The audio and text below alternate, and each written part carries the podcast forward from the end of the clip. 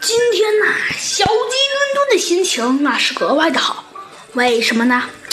哦，原来是这样啊！不是上次小鸡墩墩啊来了一次生日大冒险，抓住了那只可恶的黑鸡兰博基尼，但是鸡小美啊，那也是来到小鸡墩墩的地方，那也是得离很远呐，因为鸡小美啊是在三皇镇。而猴子警长和小鸡墩墩住的地方啊，而是森林都市，可以说得上是远在千里了。呃，但是现在他们可就是近在眼前了。所以呀，今天鸡小美啊刚刚好，因为呢她来一次森林都市要花很久的时间，所以她刚刚好想跟她最崇拜的人，也就是小鸡墩墩。一起去一趟游乐场，那小鸡墩墩呢也是求之不得，因为鸡小美来一次也是非常难得的，更何况还能跟鸡小美在一起。而且今天呢，猴子警长还大发慈悲了，居然同意小鸡墩墩去了。那小鸡墩墩的心情啊，可就别提了。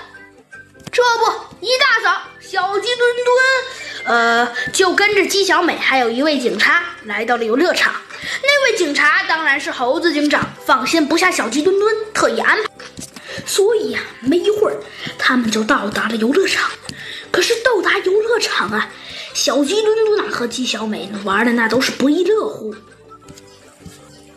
突然，姬小美呀发现了一个镜子迷宫，她立刻惊喜的叫了起来：“墩墩哥，你快看那边，那边有一个。”镜子迷宫，我们赶紧去走一走吧。呃，不不不不不不不，小鸡墩墩呢非常害怕镜子迷宫，因为他知道，呃，也对，好久好久以前呀，山幻影给我的小粉丝们讲过，就是没错。以前呢，在《猴子警长探案记外传》中，我们讲到了，有一次，兔子警长失踪了。猴子警长和小鸡墩墩还有就是镜子迷宫，而且差点他们三个都没走出来呢。所以小鸡墩墩啊，那可不敢再走一次镜子迷宫喽。可鸡小美啊，她就是硬是让小鸡墩墩去走镜子迷宫。墩墩哥，求求你了！呃，这小鸡墩墩呢，最终也没有办法。